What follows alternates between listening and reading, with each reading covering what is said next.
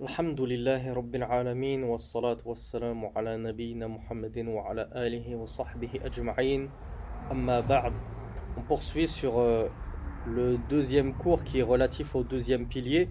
Donc c'est le quatrième cours.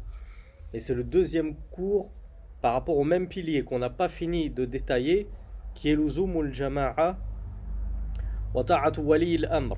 Le fait de s'accrocher à la jama'a et d'obéir euh, aux détenteurs de l'autorité.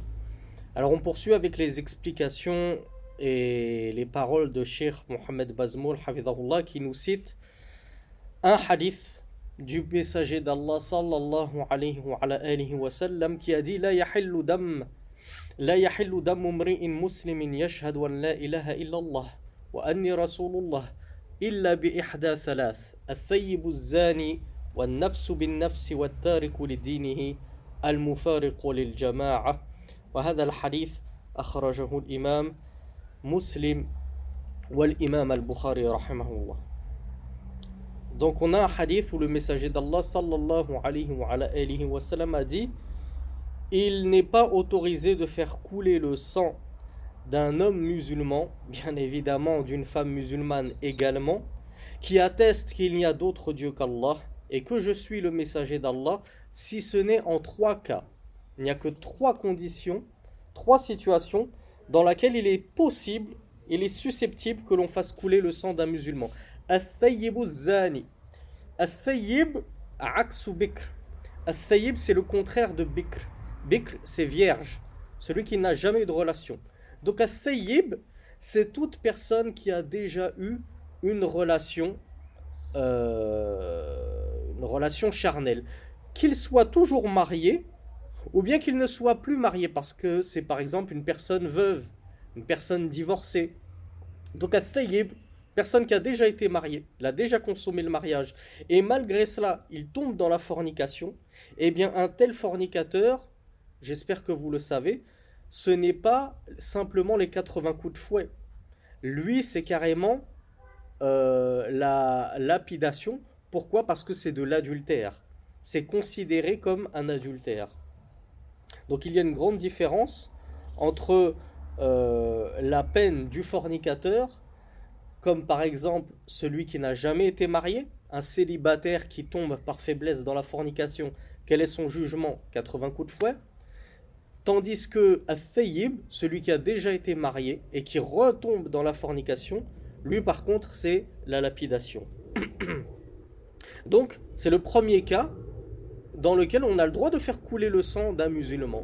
C'est parce qu'il est tombé dans l'adultère, la fornication post-mariage. An-nafsu bin nafsi. Âme pour âme, c'est la loi du talion. Tu as tué quelqu'un, les héritiers de cette personne décédée sont en droit de demander l'application de la loi du talion et qu'on te mette à mort toi aussi parce que tu as tué une âme innocente. Même si tu es musulman, même si tu es musulman, on a le droit de demander ta mise à mort. Celui qui va délaisser sa religion et faire scission d'avec la jama'a. Ça veut dire quoi délaisser sa religion? Ça veut dire apostasier. C'était un musulman, mais ce musulman, il a apostasié, il est sorti de l'islam. Est-ce qu'on a le droit de le tuer? Oui. Rasulullah nous dit c'est le troisième et dernier cas dans lequel un musulman a le droit d'être mis à mort. Et en l'occurrence là, cette personne était musulmane, mais elle est sortie de l'islam. Et il nous dit al-mufariqul lil jama'a, celui qui est sorti de la jama'a, celui qui est sorti du groupe des musulmans. Le shir Mohamed Bazmoul commente très judicieusement nous disant rasul bayna din wa bayna mufaraqati al-jama'a. Il nous dit regarde comment le messager d'Allah sallallahu alayhi wa, alayhi wa sallam a jumelé, a mis à pied d'égalité l'abandon de la religion, l'apostasie, et la scission d'avec le groupe. ou plutôt. Le messager d'Allah a joint ces deux choses-là, celui qui sort de la religion et celui qui sort de la jama'a. Donc le, le Cheikh Mohamed Bazmoul te dit regarde comme le messager d'Allah sallallahu alayhi wa, sallam a pris cette affaire très au sérieux. Tu quittes la religion, c'est comme si tu avais quitté la tu quittes la jama'a, c'est comme si tu avais quitté la religion. عن ابن عباس رضي الله عنهما أن رسول الله صلى الله عليه وعلى آله وسلم قال من رأى من أميره شيئا يكرهه فليصبر عليه فإنه من فارق الجماعة شبرا فمات إلا مات ميتة جاهلية والحديث متفق عليه أخرجه الإمام البخاري ومسلم Encore un hadith euh, d'une importance gravissime concernant l'importance de la jama'a. C'est celui d'Ibn Abbas anhu, qui est unanimement authentique dans lequel le messager d'Allah sallallahu alayhi wa, a dit quiconque voit de son émir donc de son émir c'est son chef le détenteur de l'autorité que ce soit son gouverneur son roi son président son, son, son, son, supérieur euh, dans, dans, dans son supérieur politique celui qui dirige le pays Quiconque voit de son émir une chose qu'il réprouve, qu'il patiente sur cela, comme on l'a vu dans le hadith dernier. Tu détestes cela en ton fort intérieur. Si tu peux lui, lui prodiguer nasiha, c'est bien. Si tu ne peux pas lui prodiguer nasiha, tu ne sors pas contre lui. Tu n'excites pas les gens contre lui comme le font les Ikhwan al-Muslimin. Non, le messager d'Allah dit alayhi. Il n'a pas dit qu'il prenne les armes et qu'il le renverse, qu'il le destitue, etc., etc., ou qu'il l'affiche publiquement sur Twitter, sur Facebook, sur les réseaux sociaux. Non. Quiconque voit de son émir une chose qu'il réprouve, qu'il patiente sur lui. Euh, car certes, celui qui sort de la jama'a, man al jama'a, celui qui va quitter le groupe, shibran, vous savez ce que c'est que shibran? Shibran, c'est l'espace entre le pouce et le petit doigt. Donc c'est une dizaine de centimètres. Le messager d'Allah te dit quiconque va sortir de la jama'a de 10 centimètres seulement. En français technique, on appelle ça un empan. Quiconque sort de la jama'a d'un empan seulement, puis meurt là-dessus. Tu meurs en ayant fait scission avec la jama'a, même d'un tout petit peu, même de 10 centimètres. Il meurt d'une mort jahiliya. Il meurt d'une mort pré-islamique comme ceux qui, étaient morts avant d'avoir connu l'islam. C'est comme si tu étais mort sans même avoir jamais connu l'islam. Puisque l'islam te dit ne quitte pas la jama'a. Ne, euh, ne sors pas de l'autorité de ton gouverneur. Donc toi tu quittes la jama'a, tu sors de l'autorité de ton gouverneur, mais le messager te dit, le messager d'Allah sallallahu alayhi wa, sallam te dit si tu meurs sur cela, c'est comme si tu étais mort dans la jahiliya, l'époque pré-islamique. Donc le Cheikh Mohammed Bazmoul commente en nous disant Fanzur waffaqak Allah lil haqq إلى تعظيم الرسول لطاعة ولي الأمر بالمعروف والتحذير من معصيته Regarde, ô mon frère, qu'Allah te guide à la vérité. À quel point le messager d'Allah a révéré, a donné de l'importance à l'obéissance aux détenteurs de l'autorité fil ma'rouf, dans les choses convenables, dans la bienséance, et à quel point il a mis en garde et il a euh, réprouvé sa désobéissance, la désobéissance à ce gouverneur, à ce détenteur de l'autorité. ما جاء عن العرباض بن سارية قال وعظنا رسول الله صلى الله عليه وسلم يوما بعد صلاة الغداة موعظة بليغة ذرفت منها العيون ووجلت منها القلوب فقال رجل إن هذه الموعظة موعظة مودع فماذا تعهد إلينا يا رسول الله؟ فقال أوصيكم بتقوى الله والسمع والطاعة وإن عبد حبشي فإنه من يعش منكم يرى اختلافا كثيرا وإياكم ومحدثات الأمور فإنها ضلالة فمن أدرك ذلك منكم فعليه بسنة وسنة الخلفاء Je l'ai lu très rapidement en arabe parce que nous l'avons déjà lu à deux reprises, il me semble, dans les cours précédents, le fameux hadith d'Al-Irbad ibn Sariya où le messager d'Allah sallallahu alayhi wa, sallam, a dit Je vous enjoins la crainte d'Allah ainsi que l'écoute et l'obéissance quand bien même vous dirigerez un esclave abyssin. Et certes, ceux qui vivront après moi verront de grandes divergences. Alors, euh, euh, je vous mets en garde contre les innovations. C'est toutes les innovations, toutes les choses nouvelles dans la religion. Car elles sont un balala, elles sont un égarement. Et quiconque euh, vient être vivant à ce moment-là alors qu'il s'accroche à ma sunna ainsi que la sunna de mes califes bien guidés, mordez-y à pleine molaire. On a déjà vu et expliqué ce hadith. Donc, Cheikh Mohamed Bazmoul nous dit هذه وصية المودع اقتصر فيها على الأمور التالية Cheikh Bazmoul nous dit ça c'était le testament de quelqu'un qui allait faire ses adieux le messager d'Allah ça ça fait partie des derniers hadiths euh, proférés par le messager d'Allah sallallahu alayhi wa sallam quelque temps avant sa mort donc c'est pour ça qu'on appelle ça un peu le testament d'adieu et Cheikh Bazmoul nous dit le messager d'Allah dans son testament d'adieu ça ne veut pas dire que c'est un testament qu'il a fait euh, quelques minutes avant sa mort. Non, c'était quelques jours avant sa mort. Il s'est concentré sur les points suivants. Shir Bazmoul nous dit Al-amru bi taqwallah La crainte d'Allah, bien évidemment. C'est le tout premier des fondements. La toute première chose euh, dont on enjoint les gens, sur laquelle on enjoint les gens. La crainte d'Allah, par laquelle se concrétise la réforme, de, la, la réforme de la relation entre le serviteur et son Seigneur. Deuxième chose, Le prophète, la deuxième chose sur laquelle il a mis l'accent dans ce testament d'adieu, c'est l'ordonnance, l'obligation d'écouter et d'obéir aux détenteurs de l'autorité, quand bien même ce serait un esclave abyssant. Et par cela se concrétise la réforme de la religion du musulman, ou la, la, la, oui, la religion, la bonne santé de la, religion du musulman, ainsi que de sa société. Al-Mujtama, c'est la société dans laquelle il vit. Si tu veux vivre dans une société réformée, saine, viable, que toi-même tu veux être réformé dans ta religion, avoir une religion saine, viable, correcte, propre, eh bien, Shir Bazmol te dit pour cela, tu dois concrétiser ce deuxième fondement, cette deuxième injonction du messager d'Allah, sallallahu alayhi wa sallam, qui est l'écoute et l'obéissance envers ton gouverneur.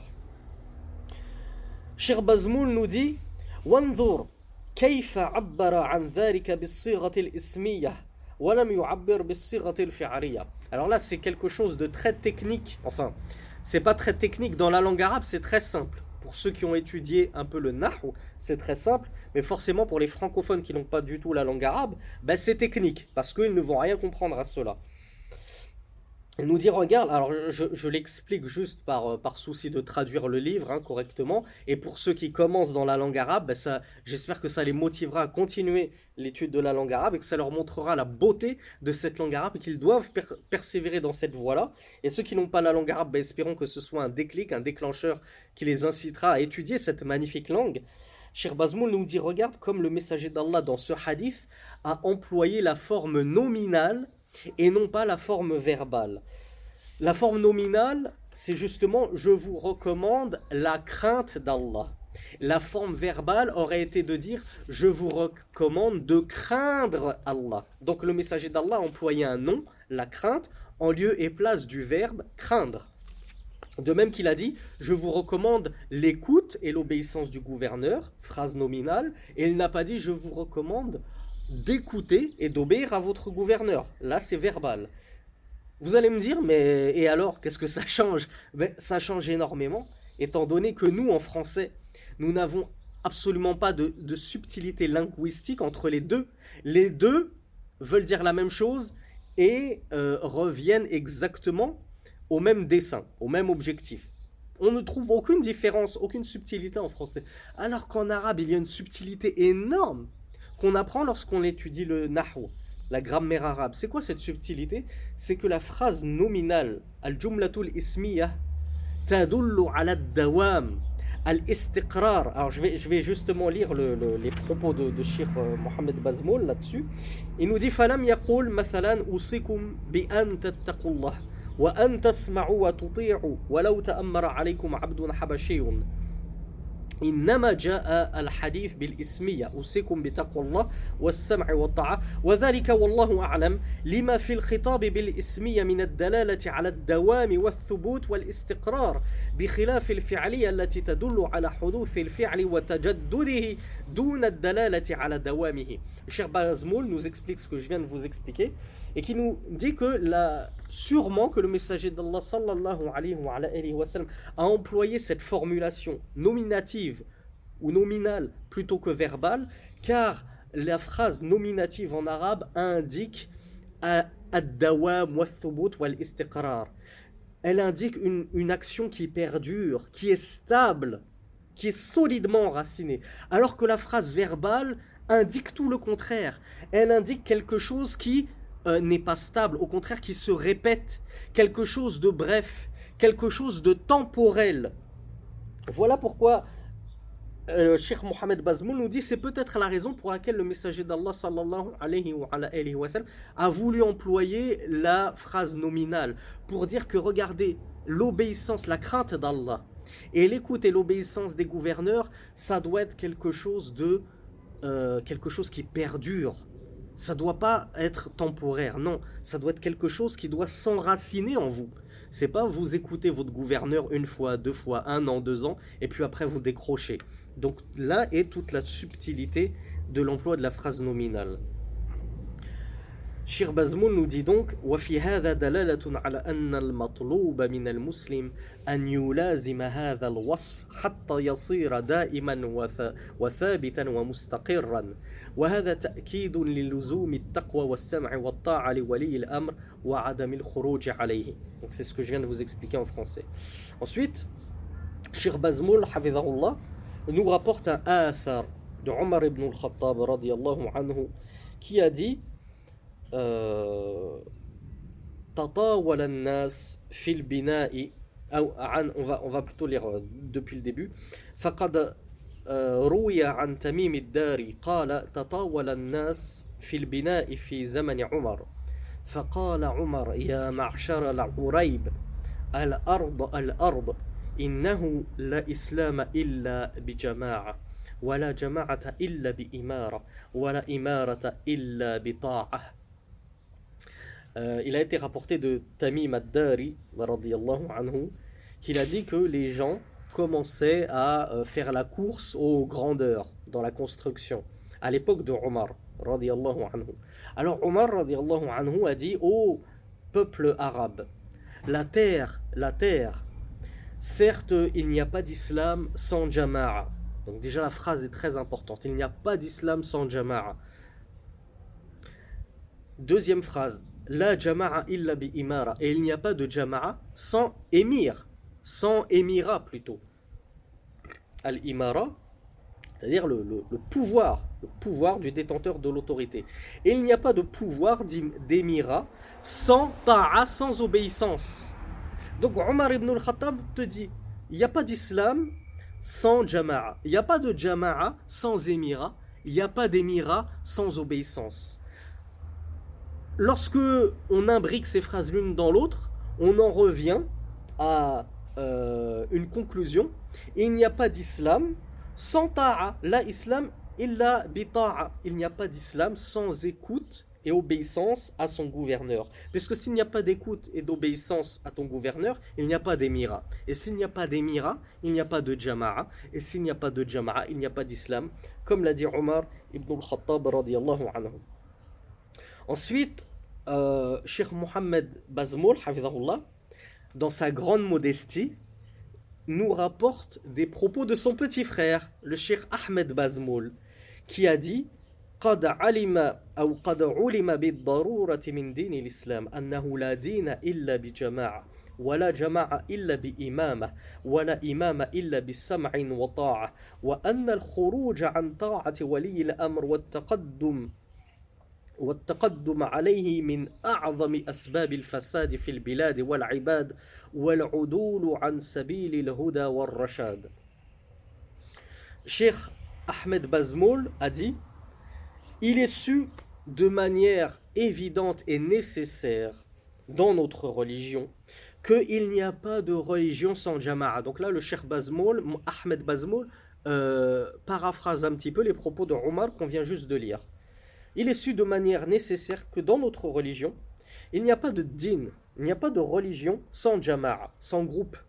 Et il n'y a pas de groupe sans imam. Et là, imam, je vous renvoie à ce qu'on a dit dans le cours dernier, c'est al-imamatul kubra. C'est-à-dire c'est l'autorité al-imama. C'est pas pas juste l'imam qui te fait les cinq prières euh, au jami à côté. Non, c'est al-imam al-imam al-akbar, c'est le grand le grand chef. Parce que je vous rappelle que imam dans la langue arabe ça veut dire chef. Ici, il est question du chef suprême, le chef de l'État, d'accord? Le chef du royaume. C'est pas juste le chef de la mosquée du quartier. Donc il n'y a pas de religion sans jama'a, sans groupe. Il n'y a pas de groupe sans imama, sans pouvoir donc. Il n'y a pas de imama, il n'y a pas de pouvoir sans écoute et obéissance. Là, pour l'instant, c'est ce qu'on vient de lire de Omar ibn al-Khattab. Puis, Ahmed Bazmoul rajoute et la sortie de l'autorité des détenteurs de l'autorité et s'avancer euh, à les précéder et à les devancer. Cela fait partie des plus grandes causes de la destruction, al-façade, la détérioration des pays et des serviteurs. Et souvenez-vous de ce que je vous ai raconté sur les printemps arabes.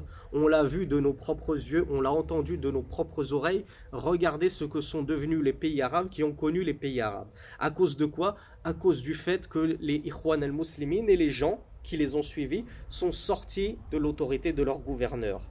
Et il nous dit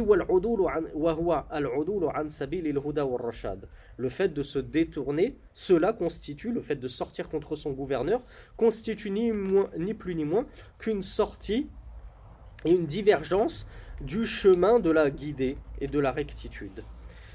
Cheikh Mohamed Bazmoul, ou plutôt c'est toujours les propos de Ahmed Bazmoul, il nous cite une parole d'Al-Hassan al-Basri, rahimahullah, qui a dit Wallahi, لا يستقيم الدين إلا بولاة الأمر وإن جاروا وظلموا والله لما يصلح الله بهم أكثر مما يفسدون Cette parole, je la trouve extraordinaire.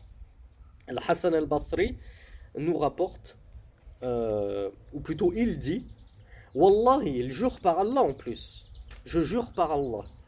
La religion ne sera droite, la yastaqim ne sera viable, droite, bonne qu'avec des détenteurs d'autorité, qu'avec des gouverneurs. Sans gouverneur, la religion plonge. Pourquoi? Parce qu'il n'y a plus d'autorité pour maintenir les peuples, réformer les peuples.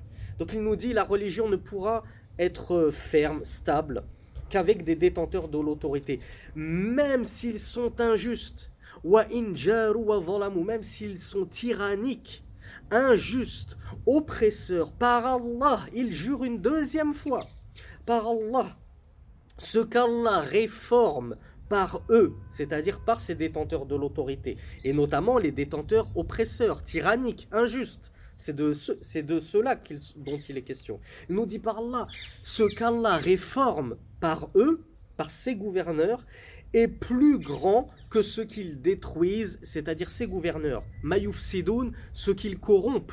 Ces gouverneurs, à cause de leur injustice, à cause de leur inéquité, euh, ils sèment la turpitude et la corruption sur terre. Certes, c'est un fait. Mais Al-Hassan al-Basri a juré par Allah que cette turpitude et cette corruption, elle est bien moindre par rapport à tout le bien qu'Allah suscite par la présence de ses gouverneurs. Car s'il n'y a plus de gouverneurs, eh bien, c'est le chaos, c'est l'anarchie, comme on l'a vu en Libye, comme on l'a vu en Égypte, comme on l'a vu à un moment en Tunisie, ça commence à être le chaos, comme on l'a vu euh, en Syrie et, et, et, dans, dans tant d'autres pays comme le Yémen, etc. etc. Ahmed Bazmoul finit, en citant des propos d'Ibn Rajab, الحنبلي إليف دو شيخ الإسلام ابن تيمية رحمه الله صاحب فتح الباري qui a aussi فتح الباري صحيح البخاري bien qu'un كومبلي السمع والطاعة لولاة أمور المسلمين فيها سعادة الدنيا وبها تنتظم مصارح العباد في معايشهم وبها يستعينون على إظهار دينهم وطاعة ربهم. دونك ابن رجب Al-Hanbali nous a dit que l'écoute et l'obéissance envers les gouverneurs des musulmans, il s'y trouve en cela sa'adatud dunya, le, bonheur dans ce bas monde. Le, le bonheur dans ce bas monde ne peut se concrétiser que via l'écoute et l'obéissance des gouverneurs. C'est-à-dire que si tu cesses de les écouter et de leur obéir, tu vas vivre une vie de malheur. Le pays tout entier, ton mujtama, ta société vivra une vie de malheur dans cette dunya. Et par cette écoute et cette obéissance va s'organiser tous les bienfaits, al-masarih, les bienfaits, les avantages des serviteurs dans leur vie, dans leur vie de tous les jours. Et par cela, encore une fois, par l'écoute et l'obéissance des gouverneurs, euh, cela constituera une aide au renforcement de la religion et de euh, l'adoration que nous vouons à Allah. Lorsqu'on a, lorsqu'on vit dans un pays stable, certes le gouverneur est injuste, les pervers et les ceci et cela, mais malgré tout, ben, le pays est stable. Alhamdulillah. On a des mosquées, on peut faire la prière, on peut adorer notre Seigneur, on peut fêter l'Aïd, on peut égorger notre mouton, etc. etc. Mais lorsqu'il n'y a plus de gouverneur, qu'on est sorti contre lui, que c'est le chaos, est-ce qu'on peut pratiquer notre religion? Mais non, c'est l'anarchie. C'est ça, on, a peur de sortir euh, de chez nous parce que c'est le chaos. On risque de se prendre un, coup de couteau. Moi, je me rappelle qu'à l'époque de la révolution de Al-Mubarak, il y avait, euh, je ne sais plus comment on, les appelait, en Ammiya. Les Égyptiens avaient un terme, Ammiya pour euh, pour Baltaga. Voilà, ils les appelaient les Baltaga c'est-à-dire les, les, semeurs de corruption, les voleurs, les dérobeurs et tout, qui sortaient de jour comme de nuit à l'époque de la révolution de Moubarak, où ils avaient fait tomber Moubarak, il n'y avait plus d'autorité dans le pays. C'était l'anarchie, c'était le chaos, avant qu'il y ait les élections où Morsi s'est fait élire, etc. On a vécu une période où les gens avaient peur de sortir parce que il y avait des Baltaga qui, dès qu'ils traînaient en bande, dès qu'ils te voyaient, ils te prenaient ta moto. Moi, j'ai des frères russes qui se sont fait voler leur moto. Ils te prenaient ton téléphone portable, ils embêtaient nos femmes si elles avaient le malheur de sortir seules. Et je me rappelle que pendant une semaine, dix jours, je ne suis quasiment pas sorti de chez moi, je ne pouvais même plus sortir pour me rendre à la mosquée. Vous voyez comment l'anarchie et le chaos t'empêche de pratiquer ta religion. On ne pouvait plus pratiquer notre religion, on avait peur de nous rendre à la mosquée, notamment au Fajr et au Aïcha, tellement on avait peur de se retrouver nez à nez avec euh, une bande de voleurs qui t'agressent pour te prendre ton téléphone. Pourquoi? Parce qu'il n'y avait plus de police, il n'y avait plus de hiérarchie, il n'y avait plus d'ordre. Les policiers n'avaient plus de chef, puisque le chef de la police, c'est qui? Ben, C'est le chef de l'État, c'est lui qui organise l'armée, qui organise la police. C'était euh, Al-Fawda, c'était la catastrophe. Donc, Sadaqal imam Ibn Rajab al-Hanbali. Comme a dit vrai l'imam Ibn Rajab al-Hanbali, si tu fais fi des détenteurs de l'autorité, tu les fais tomber, tu sors de leur autorité, ben tu verras que même dans ta relation avec Allah, tu ne seras plus dans une situation de sécurité où tu peux adorer Allah tranquillement et paisiblement. Donc le cheikh Ahmed Bazmoul conclut en disant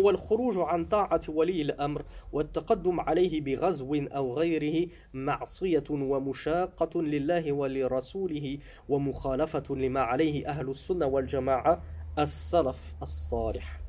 Donc l'imam euh, Ahmed Bazmoul conclut en disant la sortie contre l'autorité des gouverneurs, le fait de euh, s'avancer contre eux pour les destituer, euh, que ce soit par la parole ou, les armes ou quoi que ce soit, constitue une marcia, une désobéissance et une sortie, une déviance envers Allah et son prophète. On le rappelle, obéir à ton gouverneur, c'est obéir au prophète, obéir au prophète, c'est obéir à Allah. Donc désobéir et sortir contre ton gouverneur, c'est comme si tu sortais contre le prophète. C'est comme si tu sortais contre la voie qu'Allah subhanahu wa ta'ala t'a tracée. Et il nous dit cela constitue donc une divergence de ce sur quoi étaient les gens de la sunna, les salafus salih. Puisque les salafus salih étaient sur quoi? Sur l'écoute et l'obéissance envers les gouverneurs, wa injaru wa zalamu, quand bien même ils étaient transgresseurs et injustes. Donc Cheikh Mohamed Bazmoul conclut en disant, là il conclut, il nous reste encore euh, quelques pages, hein, je ne sais pas si on, aura l'occasion de toutes les lire durant ce cours. Sheikh Mohamed Bazmoul conclut sur les propos rapportés par son petit frère en nous disant Il est donc un devoir de patienter face à leur injustice, de patienter face à leur oppression. قال ابن تيمية رحمه الله الصبر على جور الأئمة أصل min usuli ahli sunna wal jama'a. L'imam Ibn Taymiyyah a dit dans son majmou' rahimahullah la patience envers l'injustice des imams. Encore une fois, imam égale ici détenteur de l'autorité, les chefs qui